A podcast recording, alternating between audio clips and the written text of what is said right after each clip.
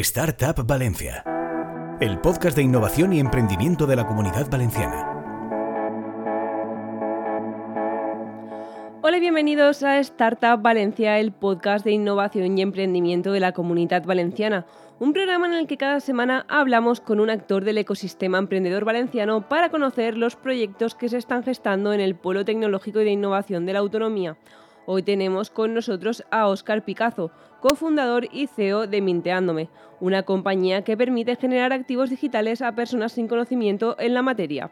Óscar Picazo es cofundador y CEO de la compañía, experto en ingeniería mecánica por la Universidad Politécnica de Valencia y se ha lanzado a la creación de una herramienta para crear los ya conocidos como NFTs para los dummies como yo. Te voy a hacer una confesión, Óscar, antes de empezar esta entrevista. He estado leyendo el nombre de la empresa y leía mienteándome, hasta que he dicho, no, es minteándome. De hecho, ahora nos vas a explicar tú qué es el significado de esa palabra, pero primero, ¿qué tal estás? Y cuéntanos qué, en qué consiste ¿no? vuestra compañía. Hola Estefanía, antes de empezar es un, es un placer estar aquí contigo y con Startup Valencia. Y bueno, antes de comenzar, sí, nos suele pasar lo de eh, minteándome. Es más, Google nos califica como mintiéndome cuando lo buscamos, así que es un problema en futuro y en presente. Y bien, ¿qué es Minteándome? Minteándome es un entorno low code, es decir, poco código, y no code, básicamente sin código, para la creación, gestión y optimización de activos digitales. En concreto, actualmente NFTs, pero no cerramos barrera futuro para otro tipo de activos digitales. Eh, nuestra solución es una solución que como tal permite a modelos de negocio tradicionales y startups tecnológicas crear, gestionar y trazabilizar este tipo de activos para sus modelos de negocio con funcionalidades avanzadas y customizadas a modelos de negocio de diferentes sectores. ¿Cómo terminas ¿no? de la ingeniería mecánica en los NFTs? Porque parece que hay ¿no? una distancia bastante amplia. Pues a ver, es bastante curioso. A mí personalmente siempre me ha gustado la tecnología, eh, tanto hardware como software. Eh, software un poco más.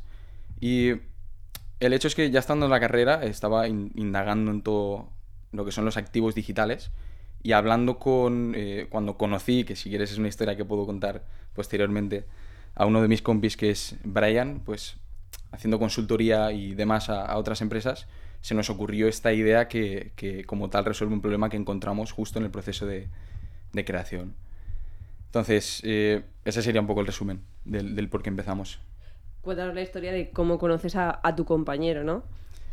A ver, pues es una historia, yo diría que digna de película. Eh, no nos conocimos eh, de, una forma, por así decirlo, normal. Eh, es más, yo a Brian, que en concreto es el, el CIO, pese a que no nos guste la jerarquización de nuestra compañía. Y es curioso porque yo lo conocí en un retiro deportivo y un poco para, para relajarnos como personas. Y allí nos conocimos, tuvimos muy buen feeling. Justo fue en noviembre del pasado año. Y aquello llevó y derivó en que siguiésemos hablando, mantuviésemos contacto y en enero de este año 2022 eh, empezáramos a, hacer consultoría empresarial a algún que otro videojuego y algún que otra empresa que quería incorporar activos digitales. Eh, Brian fue la persona que en cuanto ya estábamos decidiéndonos entre crear o producto propio o hacer consultoría a otras empresas, eh, juntó a, a los otros integrantes del equipo, a nuestro core, a nuestro núcleo sólido, eh, que junto a Brian suman Miguel, que es nuestro CTO, y Cristian, que es nuestro CMO. ¿Cuál es la filosofía de la compañía? ¿no? Porque entiendo que al final crear eh, estos activos digitales tiene una filosofía detrás. Cuéntanos tú cuál es. Nuestra filosofía, por raro que parezca, justo no, no, no, tiene mucho que ver o no está directamente correlacionada con lo que son los activos digitales. Creemos firmemente en que cómo haces las pequeñas cosas es como lo haces todo y eso tratamos de impregnarlo en cualquier cosa que hacemos, desde cómo tratamos a un cliente hasta cómo, hasta cómo construimos producto, iteramos, probamos, testeamos y validamos en mercado. Habéis creado una primera herramienta, eh, Minforol. ¿En qué consiste ¿no? ¿Y por qué esta primera herramienta? Bien, pues antes de esto, Estefanía, sí que es verdad que me gustaría contar por qué surgió Mintándome, porque tiene una, una razón de ser y está bastante correlacionado. Nosotros en enero, como te comentaba, estábamos haciendo consultoría empresarial, y sí que es cierto que debatiéndonos entre la posibilidad de crear producto o de crear eh, soluciones para otras empresas, pues nos hallamos en la situación en la que eh, con varias ideas en la mesa decidimos lanzarnos al mercado y construir algún MVP para, ver qué podía tener tracción. Una de las ideas que teníamos en, mente era el hecho de crear una tiquetera que, gestionara los tickets y los convirtieran en NFTs. Y es bastante curioso porque, por comentar brevemente el caso de uso, eh, esta idea, por ejemplo, permitía a las tiqueteras beneficiarse de algo que hasta ahora no se podían beneficiar, beneficiar, disculpa, que era el mercado secundario de reventa, que actualmente es ilegal porque como tal no pueden beneficiarse de ello. Entonces, en dos semanas creamos el MVP, eh, creamos una, una, app que permitía eh, leer los QRs de las entradas y, una infraestructura que permitía emitir entradas en base, a en base a NFTs. Y con todo ello nos lanzamos al mercado, pero nos encontramos con el hecho de que en esas, después de esas dos semanas ninguno de los cuatro tenía una experiencia amplia en el sector de los eventos y por ende veíamos difícil entrar e irrumpir en un sector que estaba bastante cerrado per se. Y a su vez nos encontramos con lo que ahora, en retrospectiva, fueron los orígenes de Minteándome, que es el hecho de que hallamos que para crear este tipo de activos customizados a modelos de negocio, como podían ser entradas, queríamos emitir NFTs en representación de entradas, hallamos que era puro código lo que teníamos que hacer, no había ninguna herramienta que nos facilitara el proceso como tal. Y ahí hallamos el problema de la polarización del sector eh, NFT, o mejor dicho, la polarización en la creación de los activos digitales. Si me permites continuar, en, este punto fue cuando nos planteamos, oye, ¿y si dejamos de lado EvenFT, que era como se llamaba ese MVP, y pivotamos hacia una herramienta que sea una infraestructura para la creación de activos digitales para modelos de negocio, empresas y demás? Y pensándolo, pues, le vimos mucho sentido. Nosotros somos bastante tecnólogos o somos bastante técnicos, por así decirlo. Y pivotamos hacia, esa idea, eh, conservamos parte de la infraestructura de ese, producto y como tal empezamos construyendo la API, eh, que sería en este caso Mint4You.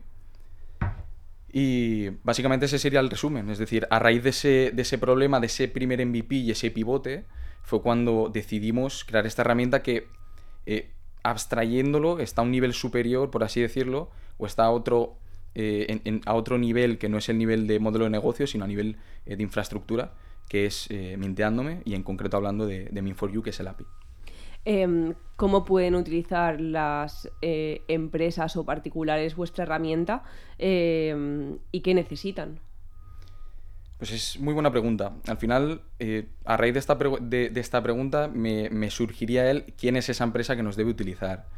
Eh, nosotros siempre decimos que estamos enfocados tanto a modelos de negocio tradicionales, ojo, que estén interesados en este sector, en el sector de los activos digitales o que por algún motivo u otro quieran, quieran integrarlos, o a startups tecnológicas que no se hallen en la situación de que puedan eh, contratar un equipo técnico cualificado para, para hacer todo el desarrollo de la infraestructura.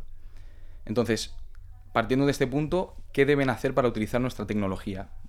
Si quieren utilizar el API, pues lo primero es ponerse en contacto con nosotros. Esto sí que es un pelín técnico, es de tener acceso a la, API key del API como tal.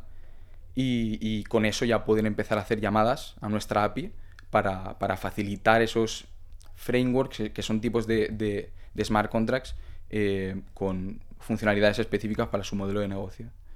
Si quieren utilizar el dashboard, el dashboard justo en este punto nos hallamos en, una fase beta del dashboard, lo tenemos en testnet y justo ahora vamos a, desplegar en, en Mainnet. Em, y básicamente ya lo podrían utilizar como tal, pero estamos en una fase continua de iteración, testeo, mejora y eh, un, círculo vicioso de, esos tres puntos. ¿Qué tipo de proyectos están acercando a vosotros eh, que ya tenéis detectados, ¿no? que están utilizando vuestra tecnología? Pues sobre todo entre modelos de negocio tradicionales y startups tecnológicas, lo enfocaría muchísimo en startups tecnológicas. En concreto, gente que ya conoce del sector y, eso nos da un poco a entrever el hecho de que eh, llega a haber un poco de desconocimiento todavía de este, del sector de los activos digitales o de qué pueden aportar a, modelos de negocio, ya sea como sistema de incentivos, como representación de activos físicos, de activos financieros y similares. Y como tal, pues eh, es curioso porque uno de nuestros primeros clientes, en concreto el primero, sin decir nombre, eh, fue una startup tecnológica relacionada con el sector eventos y en concreto una tiquetera NFT que lo conocíamos de primera mano porque estaba muy correlacionado con el MVP que habíamos creado anteriormente. Entonces, eh, principalmente startups tecnológicas es lo que se nos suele acercar. Claro. Em, ¿En qué sectores veis vosotros que pueden tener más aplicación ¿no? los NFTs? Hablabas de las tiqueteras ¿no? y el ámbito este cultural, entradas y demás. No sé si también hablamos mucho, es verdad, del sector legal, el arte. ¿En qué sectores se está moviendo ahora esta tecnología? A ver, es, una pregunta muy curiosa y verdaderamente me gusta y, tiene, tiene, dos respuestas. La fácil es que a futuro no sabemos en qué sectores va a poder, van a poder irrumpir este tipo de activos y eso en parte nos gusta porque significa que hay muchos casos de uso todavía por crear y nosotros queremos formar parte de esos casos de uso, acompañando a los modelos de negocio, formando parte de su infraestructura, siendo minteándome su infraestructura, su core. Y por otra parte, eh, la respuesta que sí que te podría comentar es que ya hay sectores que vemos que, obviamente van a ser los pioneros de este tipo de activos, como puede ser el sector arte, eh, pero están irrumpiendo otro tipo de sectores que ya no se quedan solo tanto en la parte visual, que es lo que hasta ahora es más comúnmente visto, como puede ser el sector eventos, eh, convirtiendo las entradas en NFTs, o como puede ser todo toda una rama de sector financiero representando eh, vehículos de inversión, activos financieros como puede ser un inmueble, a través de este tipo de activos. Esa sería la respuesta más sencilla que puedo compartir. Para la gente que nos, para que nos entienda, ¿no? Y a los que se hayan perdido ya eh, con esto de los NFTs y no ver claro lo que son, no sé si nos puedes explicar, por lo que decías, las entidades bancarias, los proyectos culturales, dos o tres eh, proyectos o motivos por el que, por ejemplo, pasar una entrada a un NFT, ¿no? O un activo a un NFT. Sí, muy, buena pregunta. Mira, te voy a poner eh, dos ejemplos muy sencillos. El primero el de la entrada, que es el que más relativamente más cerca tenemos, ya que construimos el SMVP, como te comentaba. El hecho es que el, sector de los eventos eh, tenía un problema y era el hecho de que no podían beneficiarse de esa reventa y por ende pues, era un mercado secundario completamente ilegal, al no ser lucrativo o no poder tener control sobre ello. El hecho es que eh, este tipo de activos, en concreto los, los NFTs, que son activos eh, no fungibles, tiene alguna característica que los hace, recalco las comillas, únicos. Eh, en, representación, bueno, en acompañamiento, mejor dicho, de, una tecnología como puede ser blockchain, efectúa y hace que, podamos tener trazabilidad y que, podamos gestionar ese mercado secundario, pudiéndonos beneficiarnos de ello y, pudiendo democratizar ese mercado secundario que hasta ahora no tenía ningún provecho. es abrir una nueva línea de negocio eh, a un sector que como tal no podía beneficiarse de ese, eh, de ese aspecto. Si me permites compartirte otro posible ejemplo, pues nos encontramos el, el sector eh, institucional, el sector financiero. Un posible ejemplo sería el hecho de que representemos un activo financiero, como puede ser un inmueble, a través de, de un NFT. Y, y, aquí, y esto es opinión personal, el principal incentivo que, considero que puede tener esta praxis es el hecho de que una, parte de los NFTs, que en sí es, la blockchain, que donde podemos decir que están alojados, es el hecho de que rompe barreras y tienen acceso a un mercado de capital global.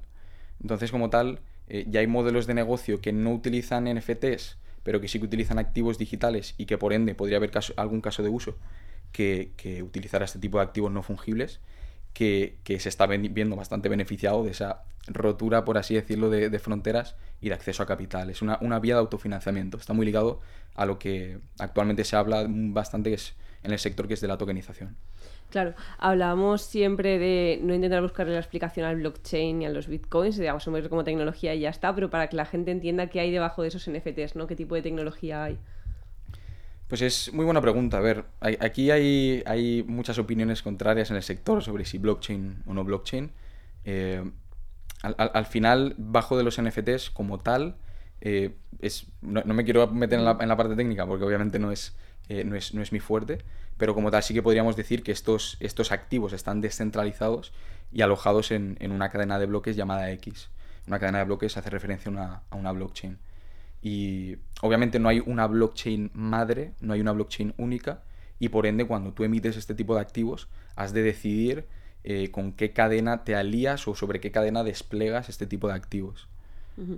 ¿Tenéis vosotros ya como compañía un modelo de negocio? ¿Todavía lo estáis explorando? Un poco...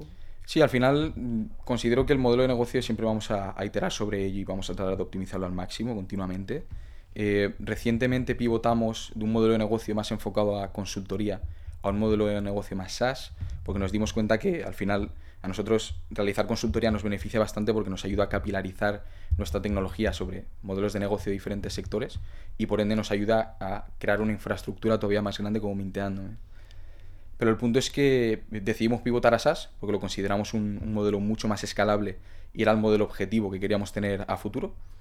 Y actualmente sí que es cierto que ya tenemos eh, tres planes, ya tenemos eh, un, modelo SaaS en concreto para la API, que es lo que al, modelo que más salida le estamos dando y que más estamos comercializando. Estos planes no sé en qué se diferencian unos de otros. Sobre todo en la profundidad. Es decir, eh, se, diferencian en que de menos a más, cuanto más profundo es el plan, obviamente tiene un, precio más elevado, pero porque el equipo de Minteándome se involucra más e incluso llega a crear funcionalidades eh, on demand, por así decirlo, eh, muy específicas para el modelo de negocio en cuestión. ¿Cómo atraéis a los clientes? ¿no? Porque entiendo que en cierto modo es un poco difícil ir explicando, explicarles esto, ¿no? No sé si acuden más a vosotros buscando una solución para crear sus propios NFTs o también vosotros hacéis una tarea evangelizadora, ¿no? De para qué puede servirte esto en tu modelo de negocio o en tu compañía.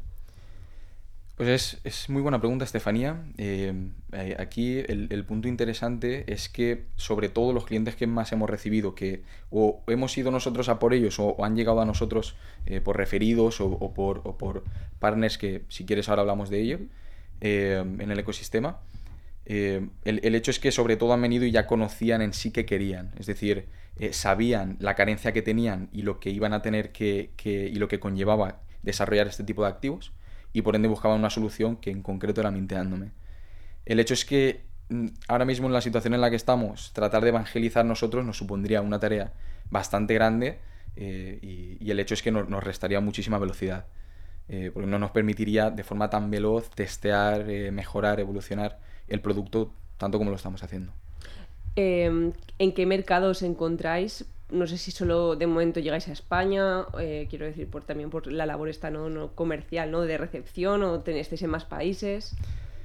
Pues, a ver, eh, suelen decir, y parte de nuestra filosofía es eh, foco en internacional, em, bueno, empieza en local, foco en internacional. Em, sí que es cierto que gran parte de la comunicación que hacemos a nivel comercial es, es en mercado hispano y por ende nuestros clientes se centran en el mercado hispano, pero los panes que estamos construyendo ya son a nivel internacional eh, si me permites, trabajamos con, cadenas, con una cadena como puede ser Casper Network, que tiene origen suizo, y tenemos partners con otras empresas a nivel internacional, como puede ser Legal Notes, con Polygon Studios y demás eh, proyectos que nos, eh, nos ofrecen pues, o soporte técnico o ayuda legal, nos ofrecen diferentes tipos de soluciones o servicios que, a nivel acompañamiento, pues obviamente nos, nos viene muy bien. ¿Qué competencia tenéis? No sé si, en España, en otros países están desarrollando herramientas similares ¿no? que puedan permitir esta aceleración en la construcción de los NFTs. Pues muy buena pregunta. Eh, para empezar, para responder esta pregunta bien, eh, tendría que definir qué es un, competidor para nosotros, eh, porque hay una línea muy fina entre, entre competidor y posible partner. Entonces, sabiendo, sabiendo eso, el hecho es que hay algún que otro competidor en, el sector hispano, pero muy poco. Eh, podríamos decir que uno o dos competidores y podríamos considerarlos más posibles aliados que competidores. Eh, pero sobre todo nos centramos en, la parte internacional. Eh, sí que encontramos algún que otro competidor en la parte internacional, sobre todo por la parte API. No tanto por la parte dashboard, pero sí que hay algún que otro competidor diciendo nombres, como puede ser un NFT port, que están muy enfocados a, crear una, una, infraestructura sólida sobre su API habéis creado ya algunas herramientas. Eh, ¿Hacia dónde dirigís el futuro de la compañía? ¿Qué os gustaría seguir desarrollando? Buena pregunta. Creemos que un reto actualmente en el sector, sobre todo, es la parte legal. Y pese a que yo no sea un, experto en esta rama en concreto, em, consideramos que gran parte de los proyectos que hasta ahora se han lanzado han tenido facilidades de creación, eh, dada la poca regulación eh, que había hasta, hasta la fecha pero con regulaciones pertinentes como, como MICA o similares, pues encontramos que la regulación va a ser parte y, va a formar parte del ecosistema durante los próximos meses y años. Y por ende, sí que es verdad que junto a nuestro partner Legal Notes, eh, bueno, estamos empezando a crear eh, partners y, asociaciones importantes en, el sector legal para permitirnos crear frameworks que no son básicamente otra cosa que tipos de smart contracts enfocados a, a la emisión de activos digitales eh, muy enfocados a esa parte legal. Ese sería uno de los, de los puntos. Otro de los puntos es que al final nunca lo, tenemos un, objetivo claro a futuro, que es el hecho de convertirnos en una plataforma 360 en lo que conlleva activos digitales, ofreciendo soluciones para, todo tipo de modelo de negocio, convirtiéndonos en un Shopify de la Web3, ¿por qué no? ¿Por qué no? Pero aquí el hecho es que sobre hacia dónde vamos a ir a corto y medio plazo, sobre todo nos lo va a impactar la demanda. Y hay mucho interés eh, sobre, por ejemplo, NFTs con metadata dinámica como sistema de incentivos, eh, por poner un ejemplo, o como puede ser eh, IA enfrascada en NFTs y similares. Entonces, estos son básicamente ejemplos de, de, cómo el mercado nos va diciendo por dónde tenemos que ir yendo, pero el objetivo futuro lo tenemos claro he prometido, y antes de que se me olvide, de que te iba a preguntar qué significa la palabra, bueno, o el verbo mintear, ¿no? Voy a preguntártelo ya antes de que se me olvide y el que escuche la entrevista desde el principio diga, esta mujer se le ha olvidado aquí preguntar lo que nos había prometido al principio, así que cuéntanos qué es, ¿por qué minteándome?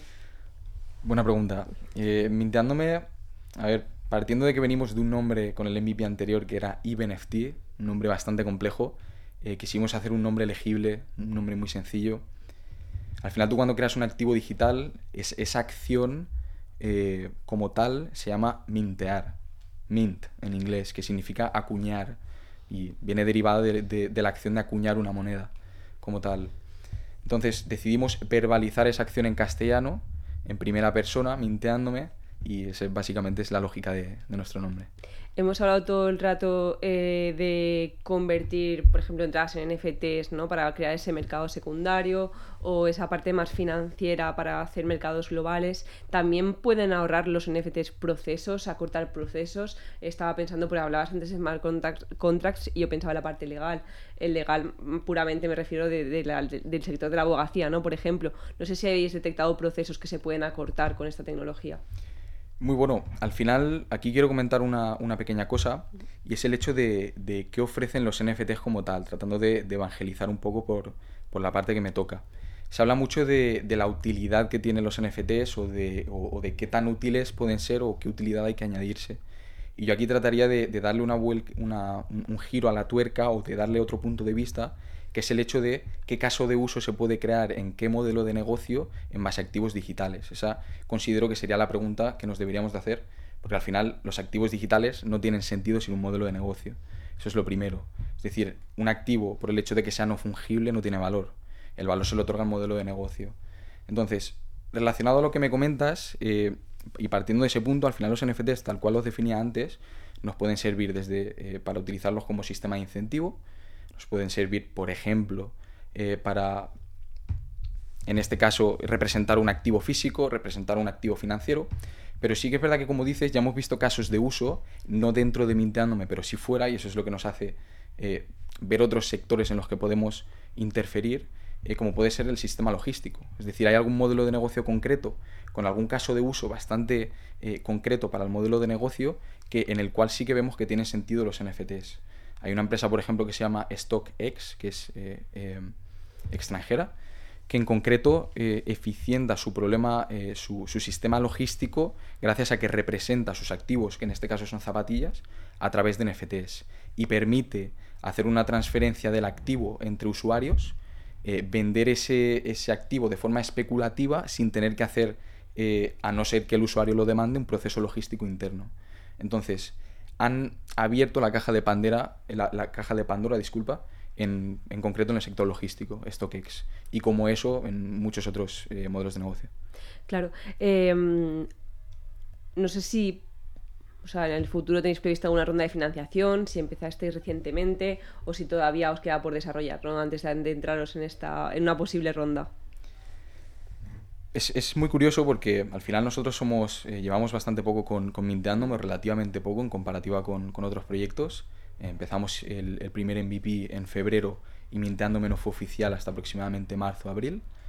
Eh, la suerte que tenemos, y más que suerte, lo considero trabajo y, que hemos sabido llevarlo a cabo, es el hecho de que hasta ahora hemos sido bootstrap y, por ese mismo motivo nos hemos autofinanciado, eh, en concreto a nuestro equipo. Es más, hemos permitido hasta crecer eh, el equipo y hemos contratado un desarrollador que justo entró la pasada semana y nos hace muchísima ilusión. Eh, pero el hecho es que sí que nos planteamos y ya está surgiendo la idea de salir a una ronda de financiación, ya que consideramos que el sector en el que estamos es, un, sector que es eh, muy agresivo, es muy intensivo en capital y, por ende, o, en ese aspecto construimos un equipo muy sólido y, más grande del que tenemos actualmente, o posiblemente podamos tener el riesgo de quedarnos atrás en cuanto a infraestructura y tecnología.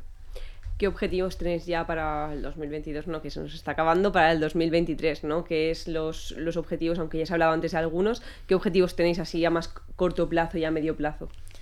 Pues los objetivos que tenemos principalmente es crecer en equipo. Al final, como te comentaba, lo que queremos es, eh, hacer crecer la infraestructura que, que, tenemos, que cada día es mayor y más eficiente. Y junto a ello, algo que viene de la mano de nuestra filosofía es seguir experimentando. Es decir, nos lo pasamos muy bien trabajando en Minteándome. Queremos seguir experimentando, probando, testeando. Eh, y al final eso es lo que hará que obviamente disfrutemos en Minteándome y que posiblemente creemos casos de uso aplicados a modelos de negocio y es lo que más nos llena como, como Minteándome. Una pregunta que hago siempre para terminar y, y tú que llevas, bueno, y vuestro equipo eh, poco tiempo mm, emprendiendo, ¿no?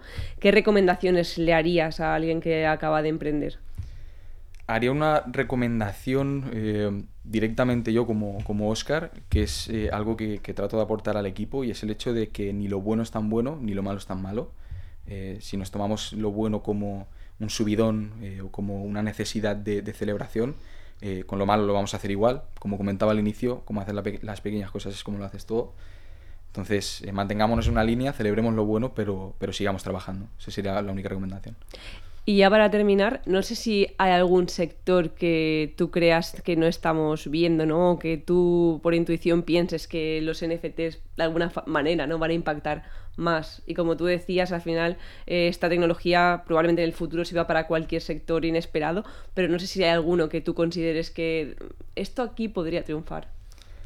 Destacaría dos. Eh, para mí en concreto, el tema comunidades es algo que posiblemente eh, esté en auge en los próximos años. Es decir, me da la sensación de que las comunidades de las empresas se les ha dado poco peso eh, y posiblemente a raíz de estos activos digitales, ahora en concreto hablamos de los NFTs, pero como te comentaba, posiblemente no, no, trabajamos únicamente con ellos, van a jugar un papel muy, muy interesante.